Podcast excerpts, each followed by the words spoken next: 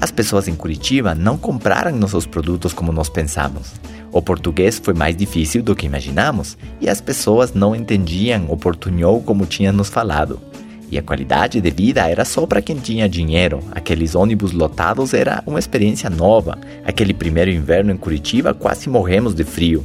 Juro, eu não conhecia um frio daquele. Nunca vi isso em toda a minha vida. Enfim, o tempo passou rápido. O casal de amigos foi embora do Brasil aos seis meses e os custos aumentaram para meu amigo Xavier e para mim. Acabamos saindo daquele apartamento quando terminou o ano e fomos morar num albergue da juventude. Sabe aqueles lugares onde você vai dividir um quarto com um monte de gente que é utilizado principalmente para estrangeiros? E enquanto isso todo acontecia, a minha mãe tentava me achar. Na época não existia internet, era tudo via carta, não tinha e-mail, as ligações internacionais custavam uma fortuna. E quando ela soube que estávamos nesse albergue, ela não parava de chorar, ela queria que eu voltasse para casa. Isso me doía muito porque eu prometi a ela que eu não voltaria derrotado, que eu iria pagar um preço alto, mas que eu iria vencer na vida e que ela teria orgulho de ser a minha mãe. Estava tão triste, tão frustrado com tudo o que estava acontecendo que não sabia o que esperar de cada dia. Sabe aquele filme com Will Smith, a, a Procura da Felicidade? Onde o pai do menino não sabia o que ia acontecer no dia seguinte, não sabia se ele iria conseguir vender aqueles aparelhos gigantes que ele vendia para conseguir comprar comida para aquele dia.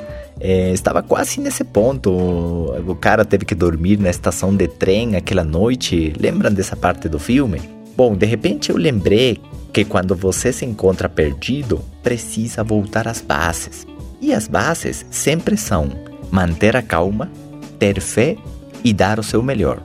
E foi isso que eu fiz. Eu tinha várias fitas cassete. Lembra delas? Se você tiver menos de 20 anos de idade, não vai ter ideia do que eu estou falando. Bom, deixa eu explicar. Antes dos CDs, a música se escutava em fitas. Não, estou, estou brincando. Eu sei que você sabe do que eu estou falando costumo dizer que tem pessoas que são do Teletubbies pra frente. Não sei se tem esses programas infantis aí no Brasil. É, com aqueles bichos esquisitos. Tudo bem. É, eu, eu tinha essas fitas e eu escutava num aparelho chamado Walkman. E eu lembro que o conteúdo dessas fitas foi o que me deu sucesso no início do negócio. E bom, meu mentor Eduardo Salazar sempre fazia atualizações desse material e antes de que esse casal de amigos saia do Brasil, eles deixaram as últimas fitas com a gente.